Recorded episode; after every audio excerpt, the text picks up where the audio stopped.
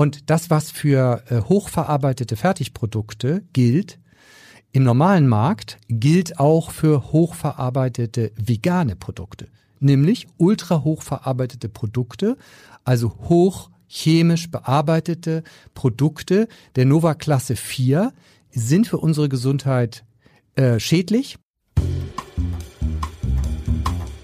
Dr. Matthias Riedel, gesünder Leben mit dem aus dem TV bekannten Ernährungsdoc und Elisabeth Jessen.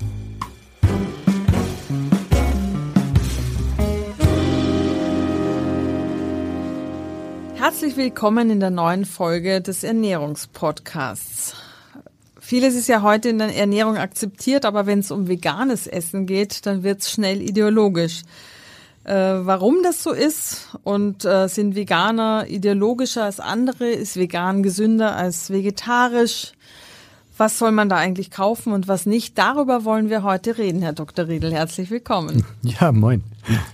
Ja, ist das nur so ein Gefühl, dass Veganer so oft ein bisschen ideologisch unterwegs sind oder nicht? Ja, äh, teilweise ist das so. Äh, es gibt äh, zwei ähm, äh, Gruppen in der Ernährung, die, wenn ich mich kritisch äußere, äh, das sind einmal die Gruppen derer, die darauf setzen, sich mit Supplementen gesund zu machen, also mit Vitaminen und so weiter.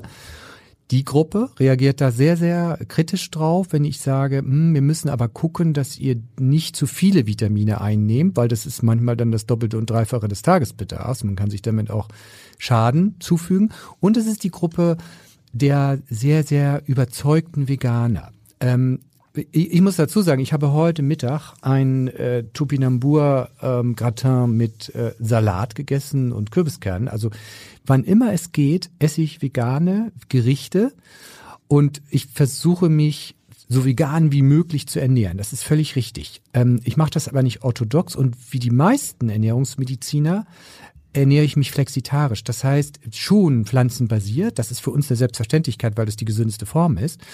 Und äh, wir nehmen aber die meisten äh, nehmen dann aber bestimmte tierische Lebensmittel dazu, wie Eier, auch mal Milchprodukte und auch mal Fisch und selten mal rotes Fleisch, dann in kleiner Menge auch mal Huhn. Äh, eigentlich nie Schweinefleisch, das äh, gibt's bei mir nicht. Und das, äh, also von daher bin ich dem ja ganz aufgeschlossen. Tierwohl auch, Haken dran, klar ist wichtig und dass wir die Welt retten, das ist noch viel wichtiger, ja. Ähm, aber äh, muss ich dann jetzt auf Honig verzichten, ist so die Frage. Ich stehle es den Bienen und und muss ich das jetzt so ganz alles äh, reine Lehre machen? Und und da kommen wir dann zur Frage eben. Ähm, ist denn rein vegane Ernährung, also strikt hundertprozentig vegane Ernährung tatsächlich gesund? Jein. Also ähm, man erleidet, da müssen wir auch noch drüber reden, man erleidet bei streng veganer Ernährung mit den Jahren schon einen Mangel. Ich, erinnere mich jetzt an eine Patientin mit einer Neurodermitis, also als entzündliche Hauterkrankung, die hatte eine so niedrige Omega-3-Fettsäureversorgung, das erklärte dann auch zum Teil die Neigung zu Entzündung der Haut, und das kann auch eine Folge beispielsweise einer streng durchgeführten veganen Ernährung sein. Und ich, ich erinnere nochmal an Studien, da haben wir verglichen, wie ist das Krebsrisiko für, für Darmkrebs für Veganer und wie ist es für Vegetarier, die ein oder Flexitarier, die mal eine Minimenge Fleisch, und ich spreche jetzt wirklich von Minimengen, da rede ich jetzt so von, von mal 20, 30 Gramm am Tag. Also ist jetzt nicht viel, das sind dann mal höchstens 200 äh, Gramm die Woche oder weniger, die eine Minimenge Fleisch zu sich nehmen. Und da zeigte sich, dass das Krebsrisiko für den Darm eben etwas geringer war bei denen, die mal ein bisschen Fleisch gegessen haben. Das hört sich erstmal ganz paradox an, weil wenn ich zu viel Fleisch esse, steigt nämlich mhm. mein Krebsrisiko wieder. Aber das führt hin zur Frage, auch da müssen wir eine Antwort noch für geben. Was braucht der Mensch? Und wird er durch die Ernährung mit allem versorgt? Weil in den letzten zwei Millionen Jahren hat sich die Ernährung des Menschen im Sinne einer artgerechten Ernährung verändert. Wir haben bestimmte klare Bedürfnisse, die können wir formulieren. Die erfüllt leider eine vegane Ernährung nicht immer. Und man muss sich gut überlegen, dass man die vegane Ernährung auch durchführt. Wir haben bei, bei mir im Medikum Hamburg sitzt äh, viele Kolleginnen, die auch sich vegan ernähren, aber die wissen genau, wie sie es tun. Und die erleiden keinen Mangel. Man muss es halt lernen. Und deshalb würde ich sagen, was ist vegan, äh, gesünder, vegan oder vegetarisch? Ich tendiere zu einer, zu der Antwort vegan, richtig durchgeführt, ist wirklich gesund. Vegetarisch, auch richtig durchgeführt, auch, ist es für uns eher leichter und entspricht mehr der artgerechten Ernährung. Aber ähm, äh, wir müssen alle vegetarischer essen und das ist eine Aufgabe der Gesellschaft. Es reicht nicht aus, wenn, wenn es nur ein paar machen. Wie hoch ist denn der Anteil der Veganer inzwischen? Haben Sie da Zahlen? Und wie hoch ist der Anteil der Vegetarier in der Gesellschaft? Ja, also der, der Anteil der Veganer, man würde eigentlich fast denken, wenn man so das Gefühl hat, weil es steht ja auf vielen Produkten mhm. drauf und vegan und Mineralwasser ist vegan, ne? Ähm, eigentlich ist es ja gar nicht vegan, ne? Das Mineralwasser kann ja gar nicht vegan sein, ne? Aber hat, hat ein paar Bakterien drin. Ist ja kein, ist das kein Tier drin, ne? Ja, ja genau, am Ende hat es auch noch, ja, es ist ja irgendwie was Physikalisches, aber egal. Ähm, so, ähm, es sind eben nur um und bei zwei Prozent. Äh, aber ich glaube, viele sehen in dem Label vegan eben auch eine ähm, ein, ein Qualitätsmerkmal und, sagen, ah, steht vegan drauf, vegan ist gesund. Mhm. Und das ist natürlich etwas jetzt, da müssen wir auch noch drüber reden. Die Industrie neigt zum Labeln und benutzt äh, das, äh, das Label vegan zur Verkaufsförderung. Und äh, das hat teilweise schon wieder äh, Auswüchse, die ich sehr, sehr, sehr kritisch sehe, gerade im Bereich der, der Fertigprodukte. Aber ähm, äh, letztlich ist es so, äh, dass vegan eben nicht immer gesund ist. Äh, es gibt auch ungesunde vegane Produkte. Wie hoch ist denn da die Zahl der Vegetarier in Deutschland? Ja, also je nach äh, Statistik gibt's unterschiedliche Daten. Äh, Erhebung äh, liegt das so zwischen, zwischen sechs und, und neun Prozent. Damit liegt Deutschland schon im internationalen Vergleich relativ hoch. Natürlich immer noch äh, an der Spitze die Inder mit, mit rund 40 Prozent. Aber dann kommt auch schon äh, Deutschland, äh, Taiwan mit 10 und dann geht das nachher runter. Da sind wir schon in der Schweiz nur noch bei 5, Australien auch 5. Also es sieht dann, alle anderen werden immer weniger und in Spanien haben wir dann nur noch so zwei, drei Prozent. Aber äh, ich glaube, dass die Menschen schon begreifen, langsam äh, eine pflanzliche Ernährung ist, ist eben total wichtig. Es ist ein Thema, darüber wird ge gesprochen. Und Veganer fühlen sich häufig eben, und das verstehe ich aber auch, fühlen sich so ein bisschen in der, äh, in der Diaspora so, also als so unterdrückt und belächelt und ja, du und so. Das ist nicht richtig. Also das ist intolerant und ich finde auch, äh, vegane Ernährung muss in jedem ähm, Restaurant muss es veganes Essen geben, damit Veganer das essen können. Und das erlebe ich ja ganz häufig. Veganes Gericht ist dann ähm, das gleiche, nur ohne Fleisch. Ja, also es, ja, ich hab, wir haben beim beim Dreh erlebe ich das manchmal. Da sind einige Vegetarier und Veganer bei und dann müssen wir mal irgendwo ähm, äh, in der Pampa müssen wir dann im Imbiss essen und dann gibt's da nichts Vegetarisches und dann kriegen sie nachher Bratkartoffeln äh, ohne das Ei aber doch, der Speck ist ja noch dabei. So, also das Verständnis für, Veget für Veganer ist, ist nicht so sehr vorhanden in der Gastronomie immer. Außerdem, ja. Nee, also da, das muss besser werden. Äh, aber ich, ich glaube, dass wir tatsächlich mehr Vegetarier brauchen äh, das muss hochkommen. Also da, da wären wir schön, wenn wir das wie die Inder machen würden. Das wäre ganz toll, das schont die Umwelt und ist für unsere Gesundheit besser. Und wir haben ja ganz früher, als ich jünger war, da wurde der Vegetarier auch noch so definiert nach dem Motto, wenn du mal Fisch isst, das ist ja der Fisch-Vegetarier, das heute gilt es als verpönt, aber diese etwas laxere Vegetarier-Ernährung, die auch ins Flexitarische geht, ich, ich denke, das ist erstmal das, das ist erstmal das, wo wir hin müssen es ist ja auch so, wenn ich religiös sein will, gehe ich nicht gleich ins Kloster, sondern ich versuche erstmal die Religion zu leben, ja? Und ich, ich, ich schrecke ja doch alle, ähm, ähm, Fleisch ist mein Gemüse, Esser, mit solchen Forderungen ab, da, da kriege ich die Leute nicht, nicht an den Tisch, dann, dann erreiche ich nichts. Wir müssen in kleinen Schritten dahin. Und ich glaube, dafür sind wir in der Gesellschaft immer offener. Sie haben es ja vorher selbst erwähnt, äh, wie oft jetzt an irgendwelchen Produkten dieses kleine Vegan äh, Zeichen, es ist ja glaube ich sogar so ein Zeichen inzwischen, auf jeden Fall der Aufdruck da ist, ein veganes Produkt, wo man denkt, ja, was denn sonst?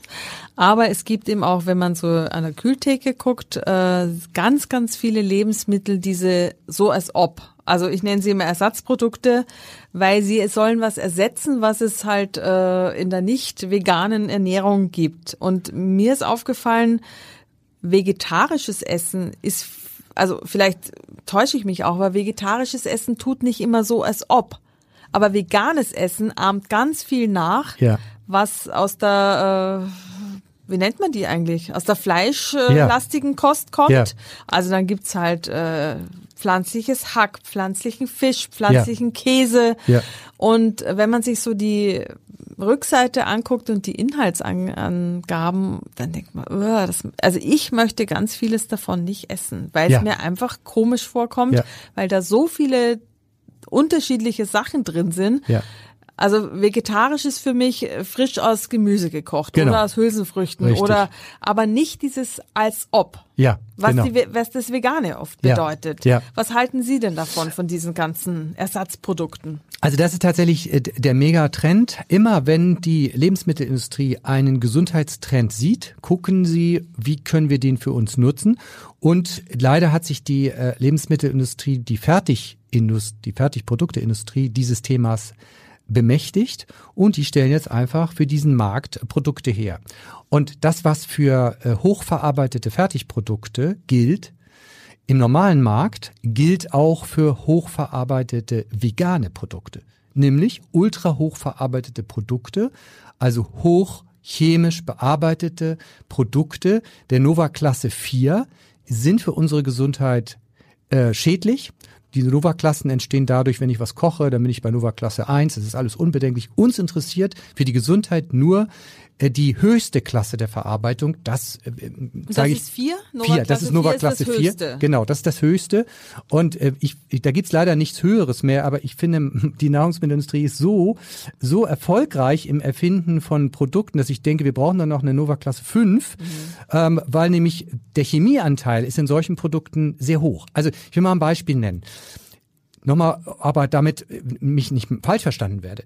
Vegane Buletten, die gibt es in vielen Supermärkten eingefroren, äh, ist völlig in Ordnung, wenn, wenn man auf die Rückseite guckt, was da drin steht, da steht dann drin Bohnen, äh, Pilze, ähm, da sind dann auch Hülsenfrüchte drin, Zwiebeln und die sind vermust und zusammen miteinander gepresst und das ist dann eine Bulette. Da steckt aber die ganze Bohne drin, die, die ganze Zwiebel, ja. Das ist gesund. Das ist völlig in Ordnung, wenn da nicht irgendwelche chemischen Sachen reingemacht wurden. Dann ist das gesund. Das ist keine Nova Klasse 4. Das ist, äh, geht eher in Nova Klasse 1. So.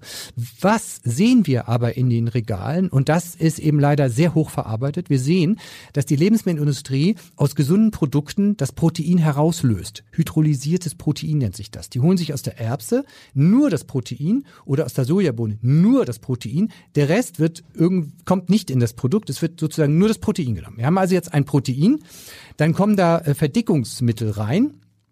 Und ähm, das Problem ist auch bei dieser chemischen Veränderung äh, oder diesem Herauslösen von Proteinen durchläuft das Protein ja dann am Ende äh, maschinelle Verarbeitung. Und da hat Ökotest immer wieder, äh, besonders im veganen Hackfleisch, äh, Mineralölrückstände gefunden. Und das ist eben auch eins der Probleme. Wir finden bei diesen, ähm, äh, diesen Proteinpulvern, die da reingemacht werden, finden wir eben Mineralölrückstände und die können ähm, den, ähm, die, können das Krebsrisiko erhöhen. Das ist, das ist, also man wird jetzt sagen, ja, aber das ist ja auch überall in den Verpackungen drin, das ist ja auch in der Verpackung der Butter drin. Ja, aber es ist die Masse, das nimmt ja weiter zu. Und je mehr wir von diesen Mineralölrückständen essen, desto schlechter. Deshalb hole ich auch bei meiner Butter, wenn ich die kaufe, hole ich sie sofort aus der Verpackung, weil diese Verpackung kommt ja auch aus Maschinen. Und tatsächlich können wir in den obersten Schichten der Butter tatsächlich auch vereinzelt Mineralölrückstände finden. Wir sind in einer industrialisierten Ernährungswelt, aber wir müssen die, die Belastung äh, verringern. Und dann wird dieses Proteinpulver wird mit Aromen, reine Chemie, und äh, mit Kleister, das äh, ist Methylcellulose, wenn man das hinten drauf findet, das ist Kleister, nichts anderes als Kleister, ähm, verbunden und dann kriegt es äh, so, so eine tolle Masse. Also das ist sozusagen Protein äh, plus Kleister äh, plus Aromen, da sind wir wirklich jetzt im, im Chemiebaukasten. Ähm, dann kommt noch ein bisschen Farbstoff dazu, da wird dann meistens, weil es ja rot sein soll, wenn es Fleisch ist, wird, wird meistens eben rote Beete genommen, das ist dann auch okay. Dann kommt aber noch jede Menge Salz dazu, schlechte Fette, das macht die Sache nicht gesünder und dann ist das nachher eine hochpreisige äh, vegane Bulette, die ich und niemand aus meinem Team essen würde. Und das führt eben dazu, dass wir, ähm, äh, dass der Bundesdeutsche jedes Jahr zwei Kilo Kleister zu sich nimmt. Und diese Substanzen, die mögen vielleicht im Einzelfall nicht so problematisch sein, bloß die Frage der Menge und in der Kombination äh, gibt es für viele dieser Substanzen eben den Verdacht, dass sie die Darmflora schädigen. Und damit sind wir im Zentrum von Krankheitsentstehung beispielsweise. Ähm, und mir ist ein, ein Beispiel ähm, ganz besonders in Erinnerung. Das war, das war so ein veganes Schnitzel. Und, und das sagten Sie ja gerade richtig. Warum muss das denn immer irgendwie so sein wie Fleisch? Ja, mhm. Vegane Wurst. Und dass es so aussieht wie ein Schnitzel, dass es aussieht wie eine Wurst, dass es aussieht wie Käse, das bedingt eben eine hochgradige Verarbeitung in der Industrie. Und diese hochgradige Verarbeitung, die lässt uns, und gibt es klare Studien für Nova Klasse 4 Produkte, die lässt uns das Herz-Kreislauf-Risiko ansteigen und damit wird das Zeug total ungesund und obwohl da vegan draufsteht, ist es ungesund. Also dieses Schnitzel also das ist wirklich ganz toll. Hauptzutat Wasser, ja. Ähm, dann ist da noch eine Cornflakes-Panade mit Mais, Zucker und Salz. In der Deklaration steht übrigens gar kein Zucker. Interessant dann auch, ne, wie dieser Zucker dann vergessen wird. Dann kommt da also das Soja-Proteinkonzentrat dazu. Soja ist gesund, aber nur das Protein. Der Rest der gesunden Sojabohnen ist nicht dabei. Dann kommt das schlechtere Sonnenblumenöl dazu. Da können wir schon vom Glück reden, dass jetzt nicht irgendein Palmfett genommen wird. Dann äh, kommt da eben noch Stärke dazu, ein Aroma, Verdickungsmittel als Kleister, Methylcellulose, dann kommt da Salz dazu, über ein Gramm pro 100 ähm, äh, Gramm äh, Produkt, Zucker nochmal und dann kommt's, jetzt kommt's, damit das alles eben schön zusammengepumpt werden kann, kommt noch künstliches Phosphat als Backtriebmittel dazu. Und bei Phosphat, ganz klar, haben wir eben die Daten, dass Menschen mit Nierenschwäche, und das betrifft im höheren Alter dann eben schon mal schon 10, 20 Prozent, äh, wenn die zu viel Phosphat zu sich nehmen, dann äh, steigt äh, das Risiko für die Niere eben kaputt zu gehen. Die Nieren mögen dieses, dieses zugesetzte Phosphat nicht, das finden wir eben auch in Wurst. Und das wird dann zum Problem. Und daran, an zu viel Phosphat sterben in Deutschland, das ist auch nachgewiesen, vor vielen Jahren schon, 2000 Menschen frühzeitig. Und ich finde es unethisch, unnötigerweise Phosphat in solche Lebensmittel reinzupanschen. Und, und damit zeigt sich eben auch, zu welchen ungesunden Produkten die Industrie fähig ist. Das, da gibt's auch übrigens Käse, ja, veganer Käse, man, man stellt sich das mal vor, im Käse würde ich jetzt ja Proteine erwarten, ne? Die schaffen es, Proteine, äh, die schaffen es, veganen Käse aus Kohlenhydraten und Fett und schlechtem Fett herzustellen. Das ist die super Mischung, um zuzunehmen. Und macht nicht satt. Jetzt haben Sie gerade die veganen Buletten erwähnt, die die gesund sind, weil sie aus der ganzen Bohne, aus der ganzen Erbse gemacht sind. Wie erkenne ich denn jetzt als Konsument, welches Lebensmittel gesund ist? Also gibt es da irgendwie, Sie haben gerade diese äh, die, den Kleister erwähnt ja. und äh, Phosphat und so weiter, das kann ich ja erkennen. Aber gibt es denn so Wörter, die mich sofort alarmieren ja. müssen ja. und dann lasse ich die Finger weg als Veganer oder eben auch als Nicht-Veganer, der auch mein veganes Produkt kaufen würde? Also für mich müsste draufstehen, auf jedem Produkt Nova Klasse 4. Und mhm, damit, das, das steht Fall. leider nicht drauf. Ja. So, aber wie kann ich das erkennen? Wenn man in ein Produkt isoliertes, da steht dann häufig hydrolysiertes Protein, meistens von der Erbse. Das ist schlecht. Das ist schlecht, das ganz schlecht. Mhm. Weil dann nehmen die nämlich einzelne Elemente der Lebensmittel punchen das zusammen mit Bindemittel, da ist dann Karagen häufig drin, auch das stört die Darmflora. Ähm, dann ist da viel Salz drin, das mag die Darmflora auch nicht, erhöht unser Infarktrisiko. Ähm, also wenn wir merken, da werden, wird Chemie reingesetzt, Bindemittel, Kon äh, Konservierungsmittel, viel Salz, auch noch Zucker und da ist kein echtes, komplettes Lebensmittel drin. Und ein echtes, komplettes Lebensmittel ist die Bohne, ist die Erbse, ist die Karotte, ist die Zwiebel. Wenn nur Elemente oder Extrakte oder Aromen genommen werden, dann ist das reine Chemie. Aroma hört sich erstmal ganz toll an, ist aber Chemie, ja. Okay. Und dann würde ich die Finger davon lassen, nicht kaufen. Wir, wir müssen, und sonst ändern wir nichts, wir müssen das im Regal stehen lassen und echte Produkte kaufen. Ähm, gibt es eigentlich Menschen, für die veganes Essen nicht geeignet ist? Also ganz oft ist es ja eine Überzeugung, vegan zu essen, aber es kann ja möglicherweise auch Menschen geben, die das nicht machen sollten. Gibt es irgendwelche Vorerkrankungen oder sonstige Dispositionen, wo man das nicht machen soll? Also rein vegane Ernährung ähm, könnte für die Schwangerschaft, Stillzeit und heranwachsende Kinder kritisch werden, wenn die Eltern nicht genau wissen, was sie tun Äh, und da äh, verlange ich äh, sozusagen, um da ganz sicher zu gehen, hier geht es um Kinder. Ähm, da verlange ich einfach, dass man sich vorher in eine professionelle Beratung in einer Schwerpunktpraxis Ernährungsmedizin begeben hat ähm, oder bei einer Ernährungstherapeutin, um eben den Mangel zu verhindern, weil es gibt tatsächlich Kinder, die vegan ernährt sind, die die, die Minderwuchs aufzeigen oder ähm, geistig sich nicht so entwickelt hat. Das ist ganz äh, ganz ganz wichtig. Ähm, deshalb, wer sich vegan ernährt, dann bitte immer genau sich beraten lassen einmal vorher und es muss eben dann regelmäßig geguckt werden, habe ich einen Vitamin B12-Mangel, weil Genau das ist der Punkt. Ähm, der Mensch ist eben im Ursprung von der artgerechten Ernährung her jemand, der sich pflanzenbasiert ernährt, Haken dran, mit tierischer Beikost. Und das muss jetzt nicht rotes Fleisch sein, ne? weil ehrlich gesagt, wir sind keine roten Fleischesser, das sieht man uns an der, der, der, der, Urmensch hat niemals ein Zebra niederringen können wie ein Löwe. Der hat höchstens Aas gegessen oder, oder, oder Käfer oder Insekten, ja. So, das, oder Eier, nicht? Oder äh, auch mal Aas, ja. Das wurde gegessen, so. Und äh, das liefert uns dieses Plus an Vitamin B12, an Selen, ja. Auch an Jod und auch an Eisen und auch an Vitamin D, das, was die menschliche Entwicklung fördert. Und das sind eben leider auch die ähm, Substanzen, die, die Spurenelemente und die Vitamine, die uns allalong dann fehlen bei der veganen Ernährung. Das ist kein Problem, das ist beherrschbar. Man muss nur wissen, dass es kommt und man muss wissen, wie, wie, man, wie man das substituiert. Übrigens von dem, was ich gerade sagte, Spurenelemente, Vitamine, und äh, sekundären Pflanzenstoffen und Ballaststoffen ist in den veganen Fertigprodukten nichts. Ja, die sind auch noch leer. Ja, das, das macht die Sache noch viel schlimmer. Also wenn, man das vergleicht mit einer echten Pflanze, die man isst, ist es noch was ganz anderes. Also das liegt mir noch total am Herzen. Und natürlich ist auch vegane Ernährung ganz toll für Leute, die Übergewicht haben. Wir wissen, dass Veganer und Vegetarier ein geringeres Risiko für Krebs haben, über allalong, äh, und dass sie, ähm, als, als die Normalbevölkerung, muss man sagen, äh, und äh, dass sie auch ein geringeres Risiko für Gicht haben, für Bluthochdruck, für Diabetes. Das, das stimmt alles. Und deshalb empfehle ich auch ähm, äh, Diabetikern äh, eine, eine eher pflanzlich basierte vegetarische Ernährung. Das ist ganz wichtig. Und vielleicht noch ein, ein Punkt noch. Warum kann nämlich mal ab und zu ein bisschen was vom Tier sinnvoll sein? Wir haben in Deutschland selenarme Böden.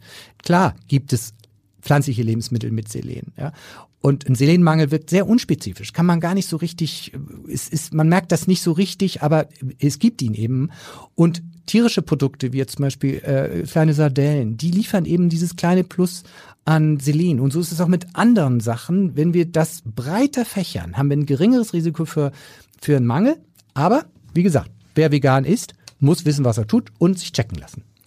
Aber irgendwie konkrete Vorerkrankungen, wo Sie sagen, da sollte man das überhaupt auf jeden Fall nicht machen, gibt es nicht? Nein, das gibt es nicht, weil, weil die, die im Vegan ist ja eine pflanzenbasierte Ernährungsform mhm. und daher äh, sehr zu begrüßen.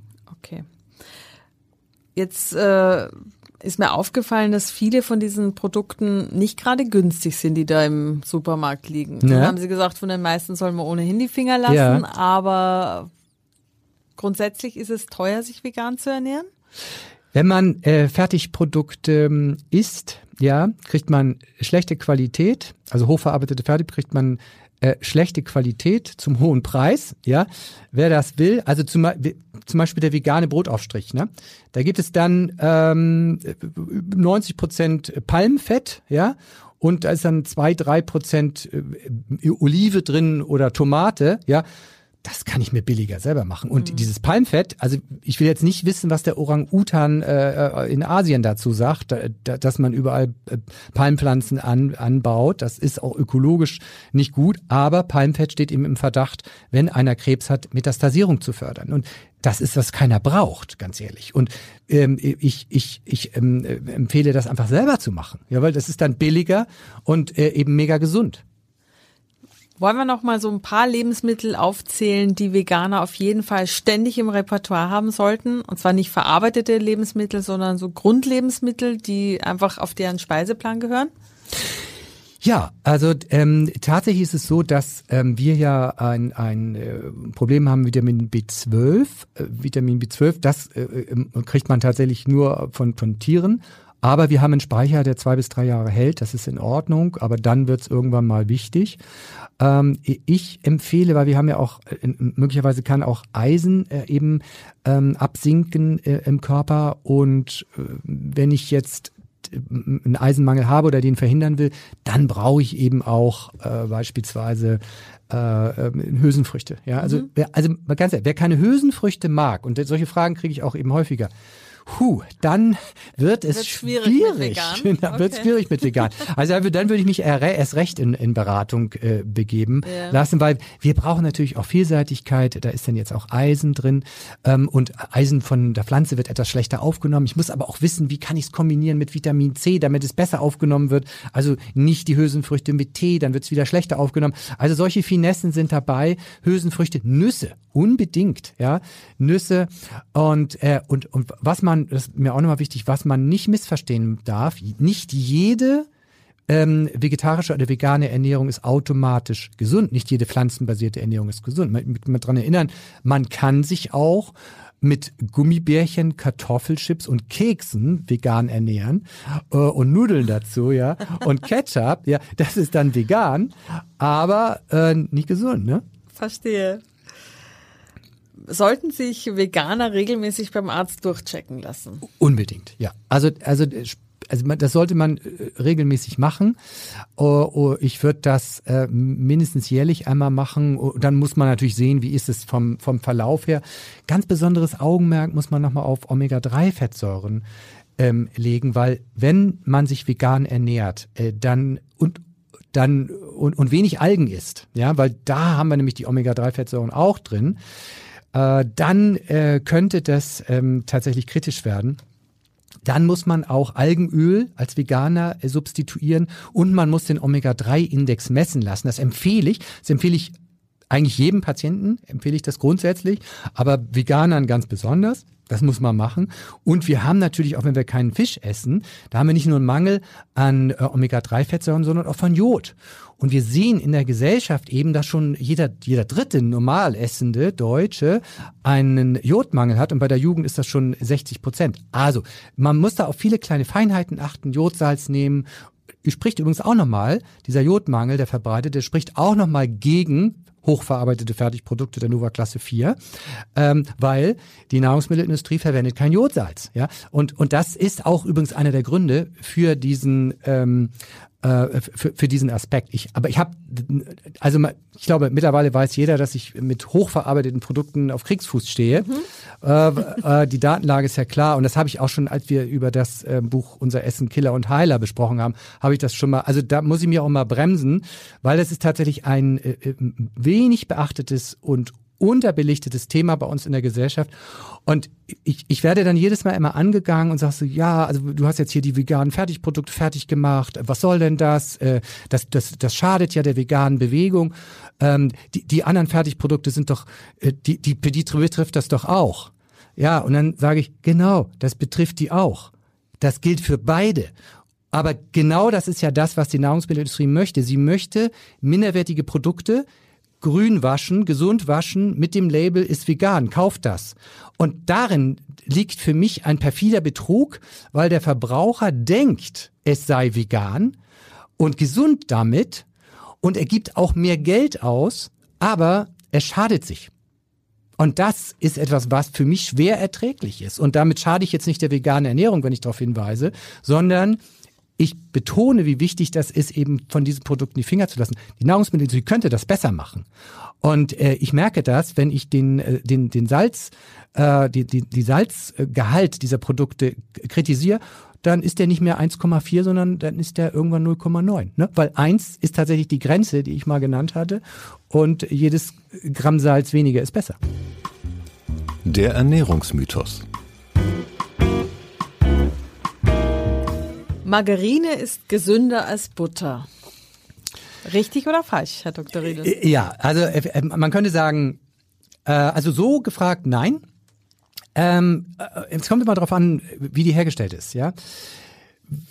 Man kann sagen, jein, äh, die beiden tun sich nichts.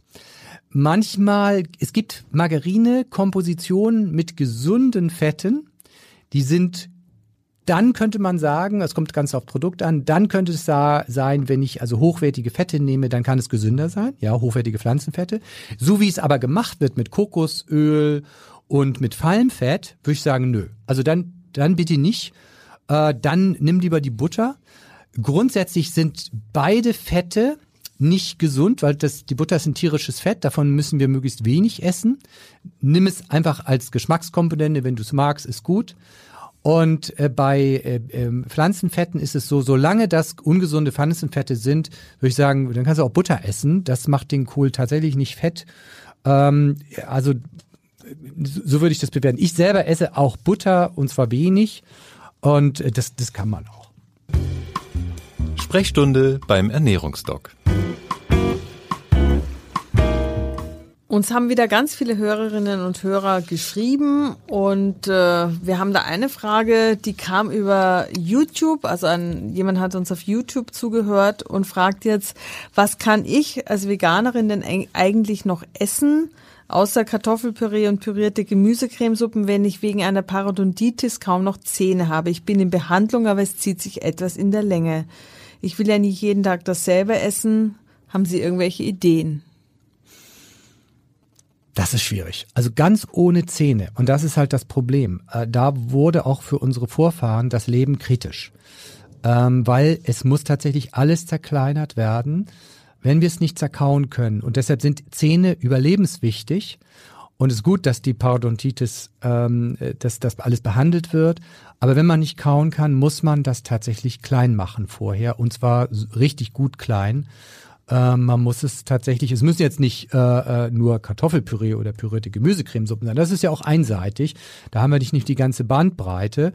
Äh, man kann auch Nüsse fein malen, man kann Nussmus nehmen, man kann äh, tolle äh, zum Beispiel Smoothies machen mit, mit Nuss, mit Mandelmus, mit, mit zermahlenen Haferflocken und äh, zerkleinerten ähm, Früchten beispielsweise. Es muss aber alles sehr, sehr gut verkleinert sein, sonst kann es der, der Verdauungstrakt nicht aufnehmen. Man muss tatsächlich alles klitzeklein machen, das ist leider so, ja. Dann hat uns Barbara geschrieben, ich habe gehört, dass Zeolit äh, so wunderbar für den Körper sein soll, hauptsächlich für die Entgiftung, leberunterstützend für Haut und Haar. Stimmt das wirklich? Und wenn ja, sollte man es dann als Kur oder sogar täglich anwenden? Ich weiß nicht mehr, was Zeolit ist. Ja, also Zeolit ist, ist eine Mineralerde und die Behandlung von Krankheiten mit äh, Mineralerde, äh, das kennen wir auch von der Heilerde, ähm, hat also eine lange Tradition. Äh, da hat man auch gerade in Ländern, wo man nicht viele Medikamente hatte, das auch eingesetzt. Ja, das kann man machen. Ähm, ich würde das aber nicht in die erste Stufe der, ähm, ähm, der, ja, der, der, des gesunden Lebens nehmen, sondern nur für bestimmte Erkrankungen. Wenn man sagt, ich möchte mich jetzt entgiften, das ist ein bisschen abstrakt. Entgiften tun wir uns dadurch in erster Linie, dass wir die Organe fördern und uns gesund ernähren. Wer dann noch mehr machen will, der sollte das halt auch mit seinem Ernährungsmediziner oder seiner Ernährungsmedizinerin absprechen. Aber erstmal wirklich die ganze Kraft da reinsetzen und nicht in Nahrungsergänzungsmittel. Das ist dann so, wenn man sich sonst nicht gut ernährt, dann reißt es das auch nicht raus. Patrice hat uns geschrieben und will wissen, wie es mit Stevia und Sucralose aussieht. Er schreibt, er hat aus äh, aktuellen Studien rausgelesen, dass sie keine negativen Auswirkungen haben, es sei denn, sie werden in zu hohen Mengen aufgenommen und fragt deshalb, ähm, und zwar weil seinem Proteinpulver, was er offenbar nimmt, Stevia und Sucralose zugesetzt sind und äh, das sei aber bei fast allen Proteinpulvern der Fall. Und jetzt möchte er gerne wissen, ähm, soll er das nehmen und äh, weil beim Thema Süßstoff fällt ihm natürlich sofort ein, dass das für die Darmflora nicht so gesund ist.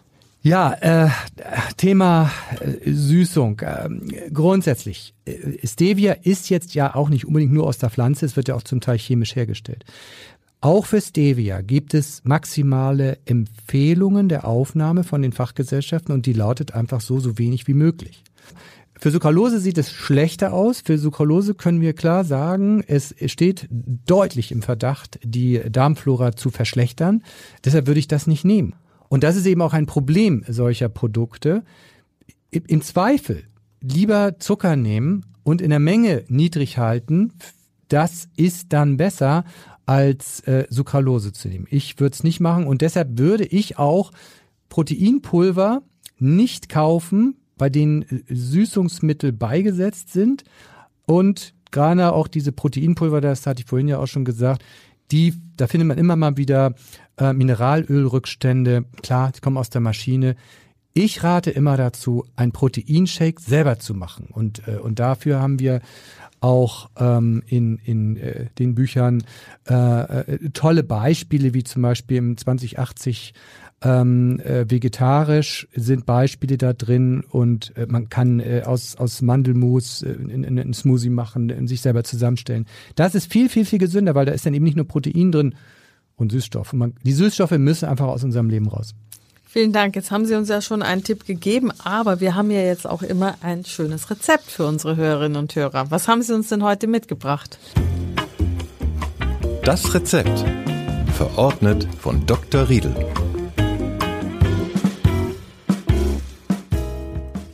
Ja, ich habe ich hab einen ganz leckeren Brotaufstrich ähm, mitgebracht.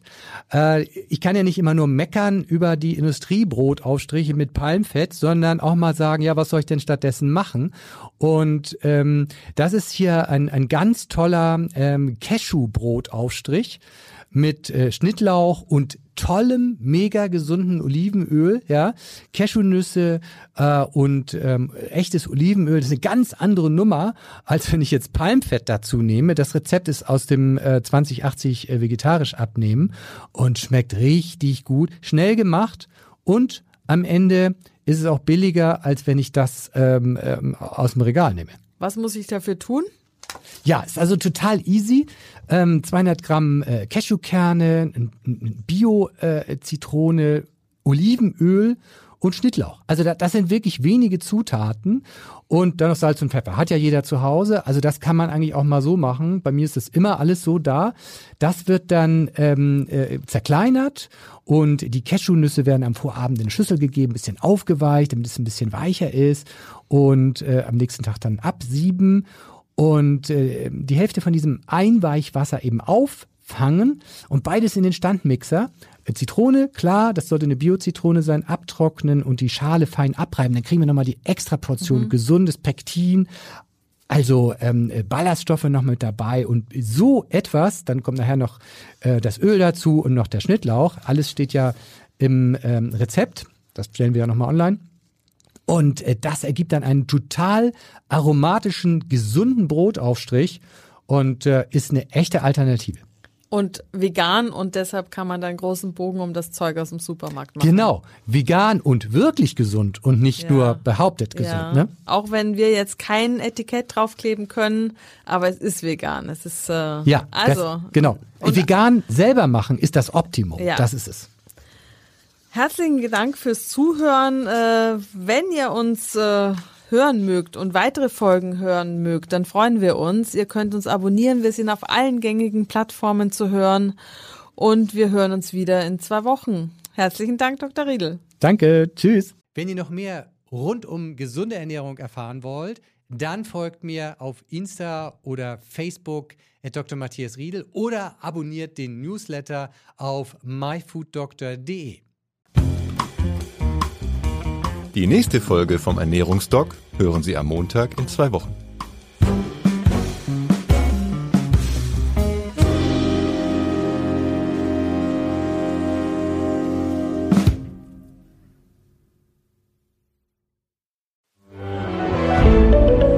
Ein Podcast von Funke.